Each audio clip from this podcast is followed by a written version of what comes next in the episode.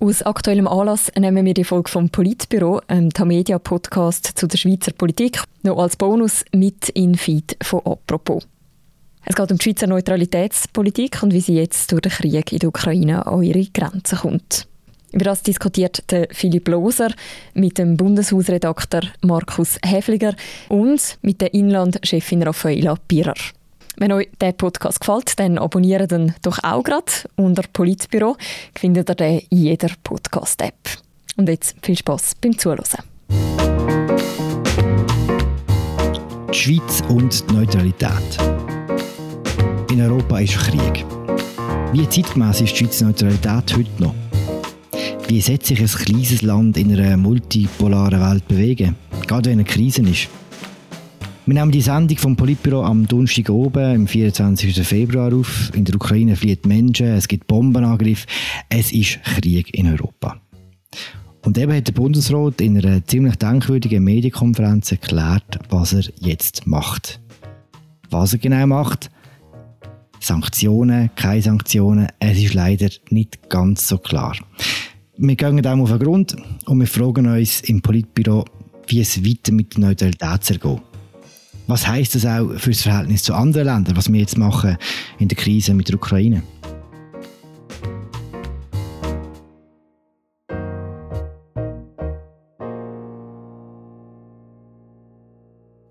Und damit herzlich willkommen. Mein Name ist Philipp Loser und mir zugeschaltet sind Markus Häfliger im Medienzentrum vom Bundeshaus in Bern und Raffaela Birrer in Zürich. Hallo zusammen. Hallo zusammen. Hallo miteinander. Wir fangen mit unserem Bundespräsidenten an, Ignazio Gassis. Der hat am Donnerstagnachmittag etwas vorgelesen und dann hat er weiter müssen. Wir hören mal rein, was er gesagt hat. Mit seiner militärischen Intervention hat Russland das Völkerrecht massiv verletzt. Russland hat namentlich gegen das völkerrechtlich verankerte Gewaltverbot und gegen das Prinzip der territorialen Integrität der Staaten verstoßen. Die gestern erlassenen Sanktionen der EU sollen in Form von Umgehungsverhinderungsmaßnahmen integriert werden. Einzelne Maßnahmen werden verschärft, im Besonderen im Finanzbereich. Merci, Monsieur le Président de la Confédération. Nous prenons quelques minutes maintenant pour faire le changement que je vous ai annoncé tout à l'heure. Also, bevor wir jetzt das Desaster von einer Pressekonferenz aufarbeiten. Könnt ihr mir sagen, wo der Bundespräsident ahnen müssen so dringend und warum hat er keine Fragen von den Journalistinnen und Journalisten beantworten der Bundesratssprecher Simonazzi hat gesagt, der Bundespräsident müsse nachher gerade an einer Konferenz von der USZD, darum können er keine Fragen beantworten. Es sind dann einfach zur Beantwortung von diesen Fragen sind etwa sechs oder sieben hochrangige Beamte von verschiedenen Departementen geguckt, also vom EDA bis zum stellvertretenden Geheimdienstchef und die haben dann Fragen müssen beantworten zu Beschlüssen, die sie nicht selber gefällt haben vorher. Und es ist extrem lang gegangen. Also vielleicht so gesagt, ich bin seit fast 20 Jahren Bundeshausjournalist und das ist eine von der äh, schwierigsten Pressekonferenzen die ich erlebt habe in diesen 20 Jahren. Schwierig darum, weil man das Gefühl hat, dass teilweise involvierte ähm, Beamte selber nicht ganz sicher sind oder es zumindest einfach nicht haben können überbringen, was denn jetzt neu soll gelten. Also übernimmt jetzt die Schweiz die Sanktionen von der EU? Übernimmt sie nur gewisse Sanktionen? Wenn ja, warum? Und wie setzt sie die nachher konkret um? Also da hat es unzählige Fragen von verschiedenen Journalisten gebraucht, bis da mal ein bisschen Klarheit gekommen ist. Aber ich befürchte, die komplette Klarheit, die herrscht noch nicht. Können wir denn sagen, was man jetzt genau herausgefunden hat? Was für Sanktionen hat die Schweiz nach dem kriegerischen Überfall von Russland auf die Ukraine, anders kann man es nicht nennen, beschlossen? Welche Sanktionen hat sie nicht beschlossen? Wir haben nach der Pressekonferenz auch noch mit dem Erwin Bollinger reden. Das ist der Sanktionschef im äh, Departement vom Wirtschaftsminister Pamela. Und nachher glaube ich, ich glaube es, ist mir einigermaßen klar. Sie redet konsequent nur so, dass sie davon reden, wir wollen verhindern, dass die EU und die US-Sanktionen über die Schweiz umgangen werden. Sie reden konsequent nicht davon, dass sie eigene Sanktionen beschlossen haben. Faktisch führt das aber dazu, dass wir gewisse Sanktionen selber faktisch übernehmen. Konkret übernehmen wir die Einreisesperren, die die EU für etwa 330 russische Parlamentarier, Minister, Militärs beschlossen hat. Die können also auch in Zukunft in die Schweiz auch nicht einreichen. Was wir auch übernehmen, sind die Handels, das Handelsembargo mit den sogenannten Volksrepubliken im Donbass. Was wir nicht eins zu eins übernehmen, sind aber die Kontensperrungen von diesen über 300 russischen Funktionären. Dort früher die EU die Gelder ein, das heißt, die sind ab sofort blockiert. Bei uns gibt es nur eine Meldepflicht und die Leute dürfen keine neuen Konten eröffnen, sie dürfen aber ihre alten Konten weiter haben, sie dürfen die Gelder auch abziehen, sie dürfen die äh, jetzt noch abziehen den nächsten Tagen und man überlegt sich jetzt aber, ob man dort vielleicht das Mühe will verschärfen, indem man zum Beispiel sagt, hey, ihr dürft also auch keine neuen Gelder reinzahlen, sondern ihr dürft nur die alten behalten. Also dort, bei denen, dort eigentlich der schärfste Teil der EU-Sanktionen übernimmt die Schweiz nicht. Das ist meine Erkenntnis. Und vielleicht noch zu der PK schnell, oder? Philipp, wir sind beide gewesen, uns haben während der Pressekonferenz, und das zeigt vielleicht das Ausmaß vom Kommunikationsdesaster vom Bundesrat, haben uns während der Pressekonferenz ein Präsident von einer Bundesratspartei ein SMS geschickt. Nach etwa drei Viertelstunde, haben Sie verstanden, was wir jetzt eigentlich beschlossen haben. Oder ein Präsident von einer Bundesratspartei. Und dass auch der Bundesrat offenbar nicht geschafft hat, nicht einmal die wichtigen Stimmen vorher auch so zu informieren, das finde ich ist schon es, ja, man muss halt nochmal ein Desaster. Ich hatte auch ein paar SMS. Mir auch ein führender Politiker geschrieben, ich dachte lange wirklich, ich bin zu blöd. Benefit of the doubt. Und äh, ein anderer hat geschrieben, wir sind einfach nur Bürokraten. Okay, aber das ist mehr so die Nebengleise. Bleiben wir kurz bei dem Geld. Raffaela, was genau hat die EU beschlossen, was die Schweiz nicht macht? Eben, also materiell hast du jetzt auch ein paar sehr wichtige Punkte angesprochen, Markus, wo man schon muss die Relevanz auch noch ein bisschen betonen von der Schweiz als Finanzplatz. Du hast jetzt gesagt, also der wesentliche Punkt wäre, dass man den Oligarchen und den, der reichen Entourage vom äh, Präsident Putin äh, würde den Geldhand zutragen. Das ist ja das, was die EU beabsichtigt mit diesen Sanktionen. Und was die Schweiz jetzt macht, eben, das hast du vorhin geschildert, das tönt eben alles sehr bürokratisch mit dieser Meldepflicht und so, aber dass man es schon verschärft, aber das Wesentliche, nämlich, dass die Gelder einfrieren, das passiert nicht, oder? Und vielleicht noch als Ergänzung oder so ein bisschen als Einordnung. In der Schweiz ist extrem viel russisches Geld deponiert, sage ich mal so. Also das ist einerseits von Privatpersonen, das sieht man auch in der Statistik, dass schon 2014 bei der Annexion von der Krim ist das Volumen extrem gestiegen. Also das sind riesige Summen, äh, Geldsummen, die in der Schweiz auf Konten liegen von privaten Personen, aber gleichzeitig beispielsweise auch ähm, Investitionen, also die Investitionssummen, die sind auch, also die haben sich vervielfacht, seit 2014, seit es die internationalen Sanktionen gegen Russland gegeben hat, wegen der Annexion von der Krim. Und in dem Zusammenhang vielleicht noch eine weitere Ergänzung. Warum macht jetzt die Schweiz das so kompliziert? Also konkret geht es ja um anstatt dass sie Sanktionen einfach gerade übernimmt, geht es ja um die Anpassung von dieser Verordnung, wo sie 2014, wo der Bundesrat 2014 erlassen hat. Und in dieser Verordnung geht es ja nur darum, ähm, dass die Sanktionen aus dem Ausland, dass die nicht via Schweiz würden umgangen werden. Also, dass man das kann verhindern Und jetzt äh, haben die Bundesbeamten betont, es geht einfach darum, dass sie jetzt vom Instrument her, sei das der schnellste Weg, also wenn man einfach die Verordnung entsprechend ergänzt durch die neuen Sanktionen, das sei eben auch zeitlich besser so, dass man möglichst schnell können reagieren Aber eben, jetzt die Frage ist faktisch, ähm, ist es denn eine Sanktionsübernahme oder nicht? Und das ist eben alles noch relativ unklar geblieben. Aber vielleicht kannst du, Markus, uns nach dem Gespräch noch ein bisschen mehr aufklären in dieser Hinsicht. Ja, im Punkt finde ich noch, ähm, was man dann Beamte vielleicht muss so gut hatten, dass man die Verordnung zuerst muss schreiben. Das ist normal, oder?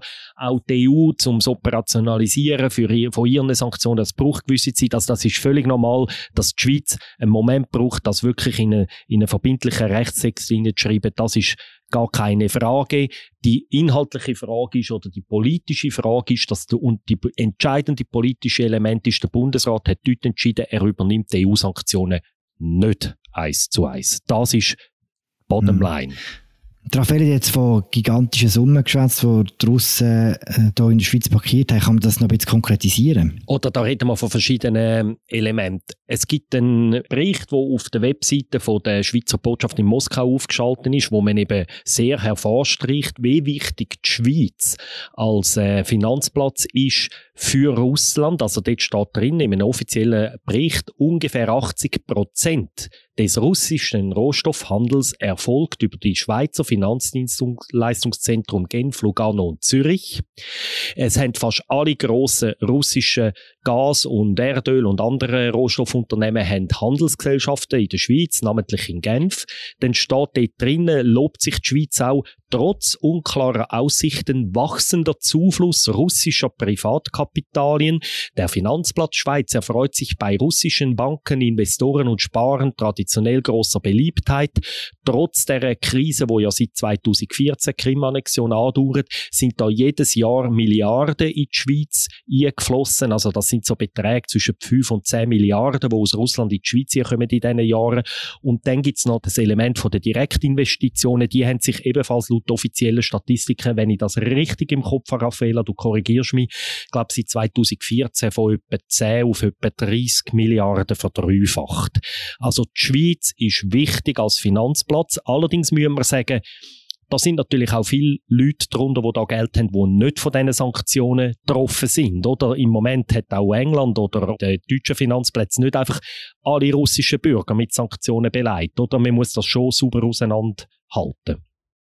Wenn man jetzt in der Argumentation vom Bundesrat bleibt, warum macht er das heute so, wie er es gemacht hat? Also, wir haben an der Pressekonferenz die Frage gestellt. Wir hätten sie ja gerne am Bundesratpräsident oder sonst irgendeinem Mitglied vom Bundesrat gestellt. Es gibt ja noch andere sechs, die sind aber ja alle dann irgendwie nicht da gewesen oder haben Wichtigeres zu tun. Dann haben wir sie der Staatssekretärin Livia Loy gestellt. Warum hat der Bundesrat das beschlossen? Ihre Antwort war, dass die Schweiz halt auch ein neutrales Land ist, dass man die völkerrechtlichen Verletzungen von Russland scharf verurteilt, aber dass man neutral ist und auch möchte so eine Art, so einen den Kanal den guten Diensten aufrechterhalten. Und auch ein Beispiel, das sie dann genannt haben, war, dass die Schweiz ja noch so Schutzmachmandat hat vor Russland und Georgien in dem Konflikt und dass es für solche, um die Rolle von der von der, sagen wir, von der guten Dienst können spielen, dass es eben auch wichtig ist, dass man mit beiden Seiten weiter kann reden kann. Ist denn das neutral, was der Bundesrat heute beschlossen hat? Ja, das ist auf jeden Fall neutral. Also das ist ja, was er jetzt beschlossen hat, eben die äh, Verhinderung von der Umgehung von Sanktionen, was ja äh, faktisch ist. Das ist eine Minimalreaktion auf die Eskalation von der Krise in der Ukraine. Also man kann eigentlich sagen, es wäre im Gegenteil jetzt aus neutralitätspolitischer Perspektive sogar noch viel mehr möglich. Es gibt verschiedene Optionen. Zum Beispiel, also wenn der UNO-Sicherheitsrat Sanktionen erlaubt, dann muss die Schweiz die übernehmen. Das ist Usus, dass Will man, will man Mitglied, will man Mitglied sein, genau, oder? das ist Usus, das hat ähm, die Livia Loy auch betont. Und das ist aber in dem Fall natürlich unrealistisch, weil der Angreifer Russland ja ein Veto macht ist im Sicherheitsrat. Und dann kommt eben das zum Zug, wo jetzt spezifisch passiert ist, nämlich, dass die wichtigsten Handelspartner der Schweiz, also namentlich die EU, die USA, Großbritannien, dass die Sanktionen erlösen und dann kann die Schweiz die übernehmen. Und das macht sie, äh, muss man sagen, mit einer gewissen Regelmäßigkeit. Also einfach ein beliebiges Beispiel. 2018 hat sie eins zu eins EU-Sanktionen gegen Venezuela übernommen. Und Livia Loy hat zum Beispiel heute den Syrien noch erwähnt. Dort ist so eins zu eins möglich gewesen. Geht es um Menschenrechtsverletzungen oder die Untergrabung von der Rechtsstaatlichkeit. Und dann eben, das ist so ein bisschen die mildeste Variante, sage ich mal, Sanktionen leid, wenn es eben um die Massnahmen zur Verhinderung von der Sanktionsumgehung via Schweiz geht. Und das hat ja jetzt der Bundesrat sich eben dazu entschlossen, um den Weg, den er 2014 eingeschlagen hat, nach der Krim-Annexion, um das jetzt fortzusetzen. Interessant ist ja gesehen, dass am Donnerstag auch die Parteien, die sonst für einen sehr rigiden Neutralitätsbegriff einstehen, die Mitte und die FDP, plötzlich gesagt haben, jetzt muss der Bundesrat echte Sanktionen ergreifen.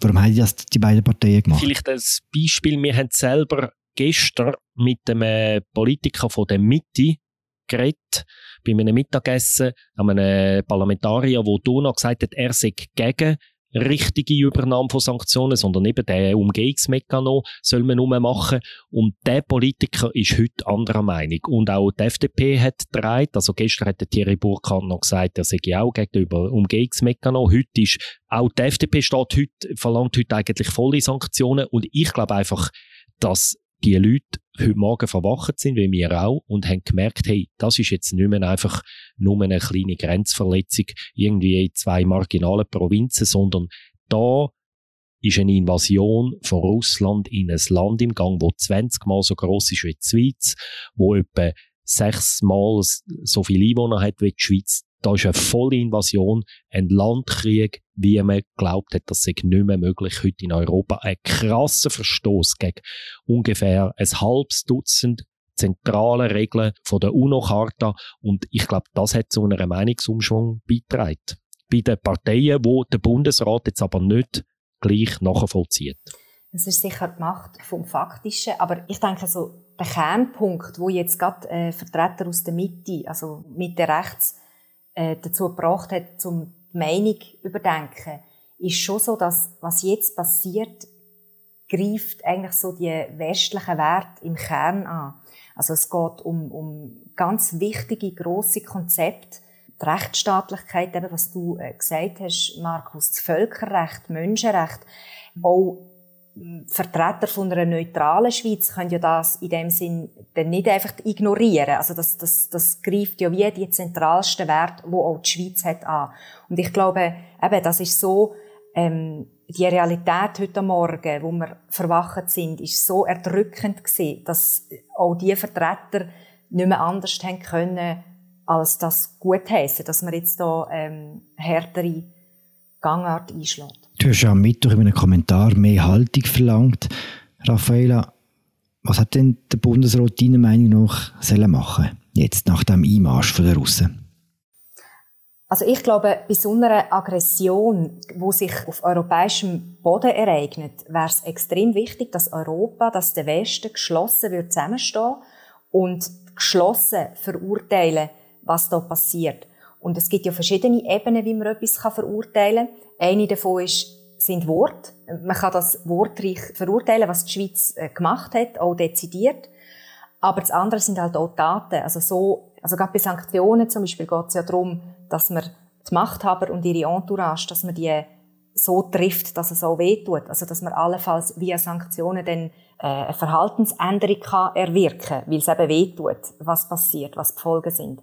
Und da habe ich einfach gefunden, da müsste der Bundesrat jetzt klarer hinstehen, gemeinsam mit dem ganzen Westen, wo ja sehr schnell, also die USA, EU, Großbritannien haben sehr schnell reagiert und da auch sehr deutlich Stellung bezogen hätte. Und was dann ja als Diskussion aufgekommen ist, ist die Frage, ja, wir sind ja ein neutraler Staat. Ist das überhaupt möglich, dass die Schweiz da dezidierter wird, nicht nur in der Wortwahl, sondern auch was eben Daten betrifft? Und da bin ich klar der Meinung, dass das möglich ist, also gerade auch aus neutralitätspolitischer äh, Perspektive.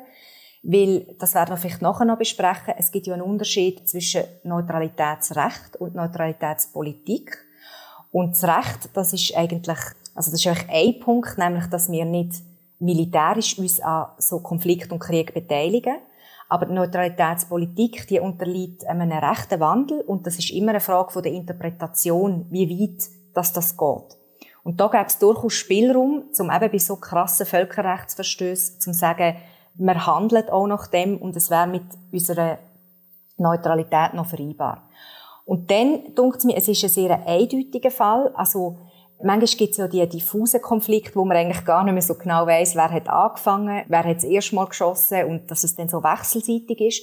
Und da ist es ja ganz klar, es ist eine einseitige Aggression von Seiten von Russland und ein Land auf dem europäischen Boden wird angegriffen. Und ein Konzept von der Neutralität wäre ja auch in so einem komplexeren Fall, dass die Schweiz so ein bisschen eine Äquidistanz halten also gegen beide Seiten so den gleichen Abstand. Und da ist es eben so eindeutig, wer hat angefangen quasi, dass das Konzept wie hinfällig ist. Und jetzt komme ich noch zum entscheidenden Punkt. Wichtig finde ich im Zusammenhang mit der Neutralität, dass sie immer einer Güterabwägung muss unterliegen. Also wie sehr schadet es, wenn man Position bezieht, eben in Form von Daten, und das wäre jetzt da zum Beispiel sanktionspolitisch, wie sehr schadet das der diplomatischen Vermittlerrolle, die die Schweiz ja traditionellerweise hat. Und dort bin ich einfach der dezidierten Ansicht, dass die Schweiz ist eine neutrale Vermittlerin. Sie hat sich da grosse Verdienste gemacht in dieser Rolle. Und das ist auch etwas sehr Wertvolles, die guten Dienste äh, von der Schweiz. Das darf man nicht einfach so über den Haufen rühren. Aber es gibt Grenzen auch für eine neutrale Vermittlerin und die liegen meines Erachtens dort, wo ihre eigenen, also ihre ureigensten Werte verletzt werden. Und das ist ja in dem Fall so. Die Haltung, die du jetzt formuliert hast, Raffaella, ist die Haltung von fast allen Parteien in der Schweiz, mit einer Ausnahme, der SVP. Die hat noch einen anderen Neutralitätsbegriff, oder Markus? Richtig, die SVP hat ja den Bundesrat ähm, seit zwei, drei Tagen kritisierten sie ihn, oder auch auf Twitter, bei Medienmitteilungen. Sie sagt, ähm, dass sie Parteinahme, wenn man so klar verurteile.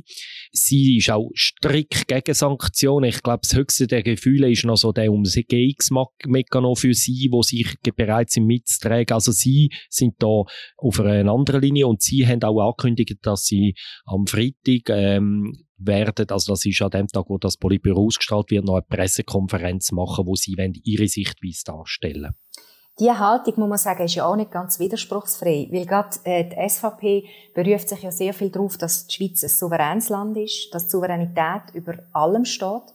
Und das kollidiert jetzt doch relativ stark damit, dass sie findet, die Schweiz muss keine Haltung dazu haben, gegen aussen, dass ein souveränes Land angegriffen wird in Europa. Können wir schnell eine kleine Klammer machen? Warum sitzt eigentlich in der SVP, der Partei der strammsten Antikommunisten, die letzten Putin-Versteher? Könnt ihr mir das erklären? Was ich total spannend finde, ist, der wichtigste Außenpolitiker der SVP ist der Roger Köppel.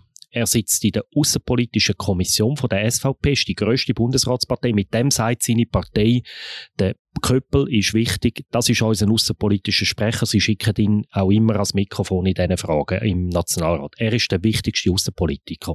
Ich habe heute Morgen, nein, gestern Abend, ein paar Stunden vor einem vollen Angriff der Russen Weltwoche Daily gelost. Und das ist es, finde ich, doch ein bemerkenswertes Zeitdokument. Wie der Roger Köppel dort einseitig die Ukraine als dysfunktionalen Staat bezeichnet. Er übernimmt eins zu eins Position von Moskau, von Putin.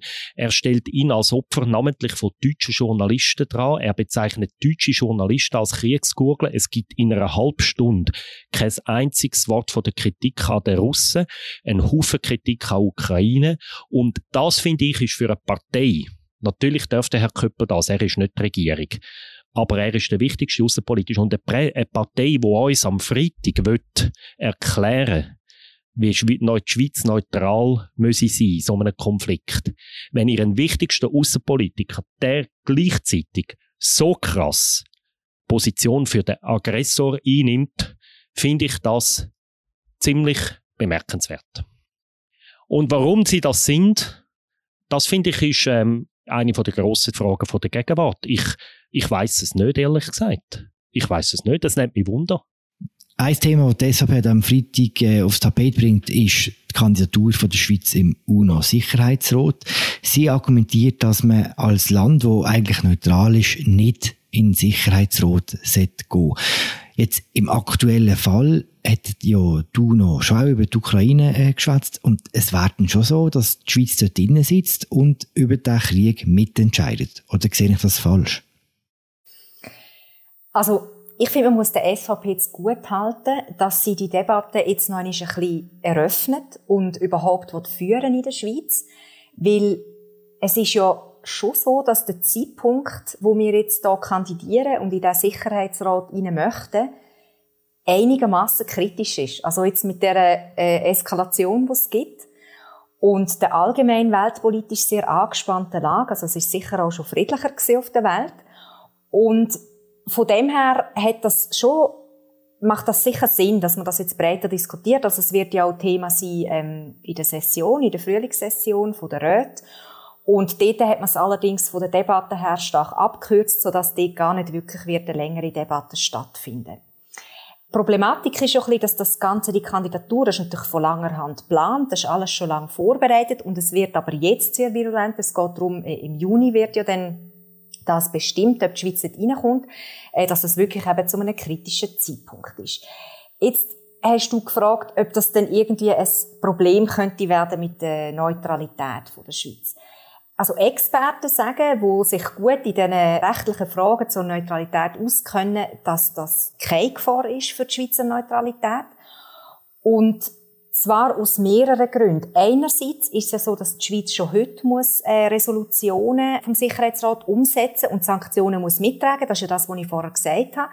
Also sie ist schon jetzt äh, strukturell und institutionell eingebunden. Und dann ist es ja so auch von der Rolle vom Sicherheitsrat her dass der Sicherheitsrat sicher keinen Krieg anzettelt. Also er tut ja nicht irgendwie bestimmen, wenn das gewisse Grossmächte aufeinander losgehen, sondern im Gegenteil. Es geht ja eigentlich darum, zum Krieg und Konflikt zu verhindern und dass man friedliche Lösungen findet für, für schwelende Konflikte. Und es hat schon diverse weitere neutrale Staaten gegeben, die Einsitz genommen haben, temporär in den Sicherheitsrat als, als nicht ständiges Mitglied. Also insofern, das sind so ein paar Gründe, die, die aufzeigen, dass es mit der Neutralität von der Schweiz nicht kollidiert. Man kann aber schon einwenden und da sind sicher auch so Bedenken, die die SVP hat, nicht nur unberechtigt. Man muss Position beziehen im Sicherheitsrat. Also ich habe ein Interview gemacht mit dem Völkerrechtsprofessor Oliver Dickelmann die Woche, wo sagt ja, auch wenn man sich enthaltet mal in einer Frage, das kann man natürlich, nimmt man eben unter Umständen auch Position durch die Enthaltung und das kann tatsächlich möglicherweise in einzelnen Fragen zu Problemen führen, das ist nicht ausgeschlossen. Also es kann darum auch unter Umständen halt schon einmal davon führen, dass man jemanden vor den Kopf stößt, wo vielleicht in einem Bereich dann sagen wir auch einen Kommunikationskanal zugeht. Das ist eine Güterabwägung wie in all diesen Fragen, oder, wo man nimmt. Und es ist schon noch interessant, oder, das Projekt Sicherheitsrat, das das hat noch Micheline Galmire angestoßen im Jahr 2011, also vor über zehn Jahren, die vorvorletzte Außenministerin.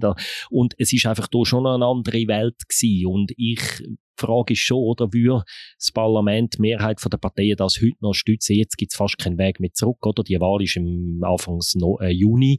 Wir sind die einzige Kandidatin für den Sitz. Also, wenn die Schweiz jetzt noch würde, äh, Hinterschied raus, das wäre sehr schwierig. Aber es, man kann sich schon die Frage stellen, ob namentlich auch in der FDP-Mitte, ob es heute noch eine Mehrheit gäbe für, für die Kandidatur, wenn man heute müsste wirklich darüber entscheiden müsste. Mhm. Du hast jetzt einen wichtigen Punkt angesprochen, Markus. Du hast gesagt, ja, wenn es ganz kritisch wird, kann man sich ja dann sonst auch enthalten. Aber dort ist das Problem sogar noch grösser für die Schweiz, weil man geht ja nicht mit dem Ziel in Sicherheitsrat, um sich möglichst viel enthalten, oder? Also eigentlich müssten wir ja schon schauen, dass man dann aktiv mitgestaltet. Also das birgt durchaus auch gewisse Risiken für die Schweiz. Und eben darum habe ich am Anfang gesagt, ähm, ich finde, man müsste das schon noch ein bisschen breiter diskutieren, damit sich unser Land eigentlich so ein bisschen selber vergewissern könnte, was will man dort, was möchte man dort erreichen. Um das richtig zu diskutieren, muss man natürlich auch wissen, warum die Schweiz heute überhaupt neutral ist. Markus, kannst du uns erklären, in kürzesten Wort, warum ist die Schweiz ein neutrales Land? Also ich bin nicht der richtige um jetzt da ein grosses neutralitätspolitisches Seminar zu machen, das würde vor allem relativ lang gehen. Einfach vielleicht ganz kurz, oder? Neutralität ist ein Konzept, das sich über Jahrhunderte entwickelt hat, so etwa seit dem 16. Jahrhundert. Ich habe ein schönes Zitat gefunden vom Edgar Bonjour, dem Neutralitätshistoriker, der gesagt hat, die Neutralität erwachte allmählich aus dem Dämmer völkerrechtlicher Verflechtungen zu klarem Bewusstsein, oder? Es ist so entstanden, 1815 ist dann die Schweizer Neutralität sehr schmal von der Weltgemeinschaft, von der Grossmächte bestätigt worden. Und warum ist die Schweiz Neutralität, neutral? Es hat wie zwei Faktoren. Es gibt ein Interesse von der Schweiz selber. Sie hat in diesen Jahren 19. Jahrhundert, 20. Jahrhundert, diesen Jahrhunderten von der Machtpolitik, hat sie sich mit dem Wellen und versucht zu schützen, was in vielen Konflikten auch funktioniert hat, indem sie gesagt haben, wir sind einfach neutral, liebe Grossmächte greifen uns nicht an, wir helfen auch euren äh, Gegnern nicht.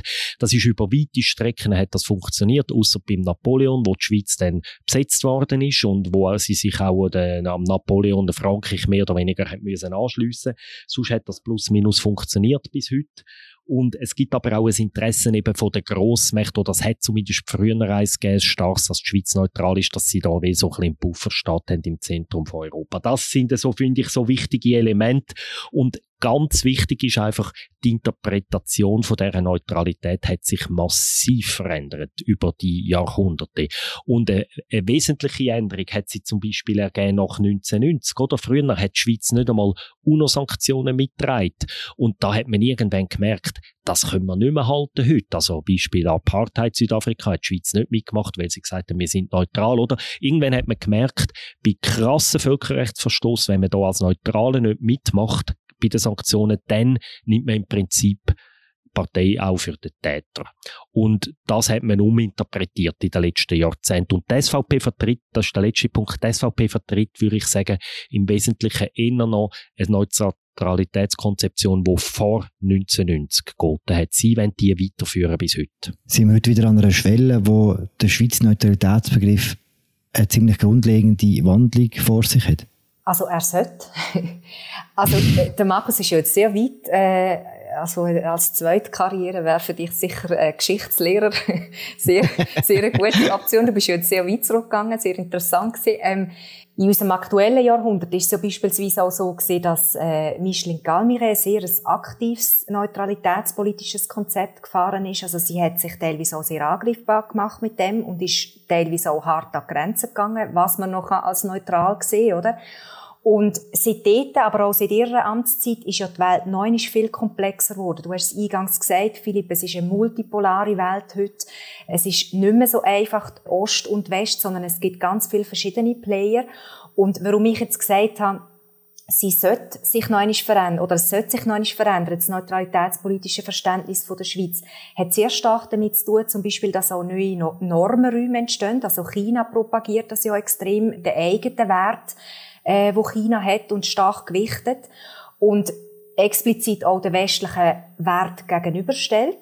Und die Schweiz, denke mich, hat im Moment, also wird dann immer so ein bisschen von aktuellen Entwicklungen überrennt, weil sie selber nicht so eine gefestigte Haltung dazu hat, inwiefern eben, dass sie sich dann äußert und, und wie weit, dass sie ihren Äußerungen geht. Und sie hat wie nicht so eine zentrale Richtschnur, die es ihr würde erleichtern, anhand von der sich zu positionieren. Und ein wichtiger Punkt in dem Zusammenhang müsste eben das, was ich jetzt äh, gesagt habe, das Wertesystem sein, oder? Die Schweiz ist Teil vom westlichen Wertesystem, hat aber auch gewisse ganz wichtige eigene Werte und die, zu denen sollte sie einfach ganz klar stehen und, und das müsste so ihre, ihre außenpolitische Richtschnur sein.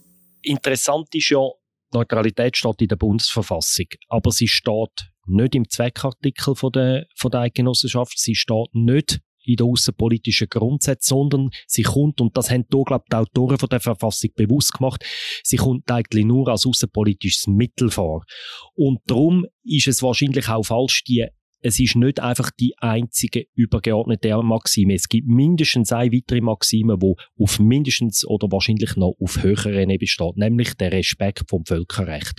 Und ich glaube, Kunst ist, die Güterabwägung zu machen. Die beiden Pfeiler die Völkerrechtsneutralität und was einfach halt der Ukraine-Konflikt so Ausnahme macht, zur Ausnahme macht, das hat Raffaella vorher schon gesagt, wie krass der Verstoß ist gegen das Völkerrecht und wie eindeutig der Täter zu benennen ist.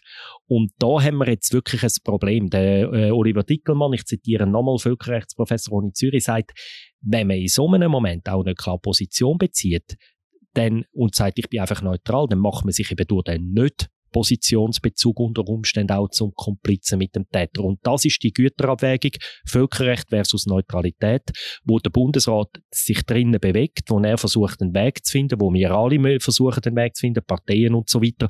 Und weil es so eine Ausnahmesituation ist, ist wahrscheinlich der Entscheid auch so schwierig. Halten dir das Gefühl, jetzt stand Donnerstag oben, kurz vor der halben siebten, dass der Bundesrat sich in dieser Güterabwägung zwischen Völkerrecht und Neutralität sich nochmal wird bewegen, sich nochmal wird bewegen müssen?